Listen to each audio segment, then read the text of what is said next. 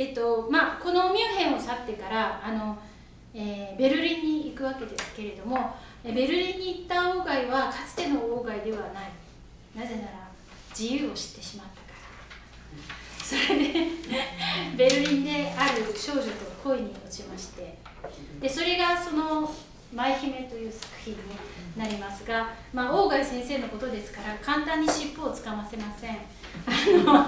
非常にこう上手にぼやかして書いてるんですがあの鴎外が帰国してから4日後に、えー、ドイツから女性が訪ねてまいります。でそれがあのエリーゼ・ビーゲルトという女性であのそれはもうもう何十年も音外研究者がこのエリーゼを追い求めても血眼になってであのだいぶ前にあの朝鮮名簿にエリゼ・ビーゲルトという女性を発見したこれ大発見だったんです。で人があのそういう名前を発見して、まあ、そこからもうそこからまた何十年も探索が始まる。で日本文学者の悲しいところ日本文学研究者の悲しいところは、えー、外国語ができない。ということでしてそれであの調査に限界があるんですね。でそこであの最近あの六層一花さんって六の草の一花はひらがなでございますがこの方がこの方はベルリン在住のライターですね。ライターといっても別に文学研究者とかではなくてあのファッション雑誌とかにあのドイツの映画とかファッションのことを書くというそういう方でなんですけどその方がひょんなことからこのエリーゼ探しを始めてしまってなんと見つけたんですよ。これ2冊本を書かれてまして「鴎外の恋」「舞姫エリスの真実の恋」という1冊目の本と「それからのエリス」っていうのと2つ書いてるこれがねまあ研究者の間ではいろいろなんですけどただ非常に面白いんです。そのあのどうやってその ビーゲルあのエリエリーゼをエリーゼ・ビーゲルトという人を探し当てるかっていうその過程が非常に面白くてあの最初は住所録なんかをあの当たったんですけど全然分からなくて結局結局何かっていうとねあの境界簿というはい、日本で言えば過去帳と言ったらいいんでしょうか。しかし境界簿は誕生だけではなくて、まあ、両親のあの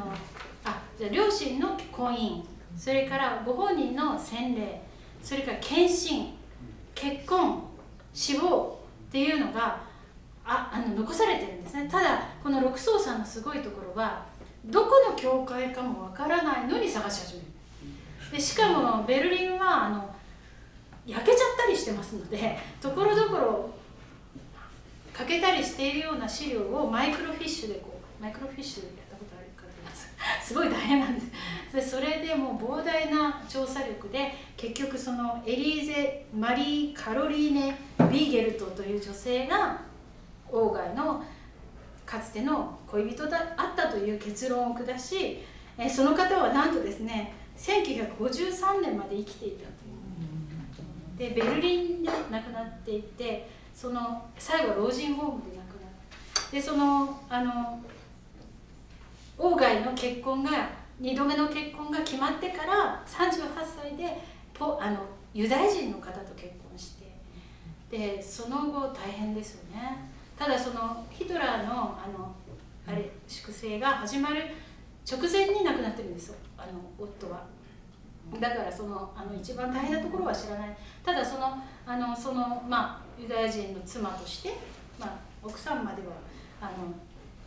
ただまあ大変な人生を歩み、えー、ベルリンの空襲に遭い1953年まで生きたというそのとにかくそのもうほとんどミステリー ミステリー小説みたいですけど面白いのでぜひ読んでみてください。あの多分この六層さんの調査以上のことは今後出てこないんじゃないかなっていうふうに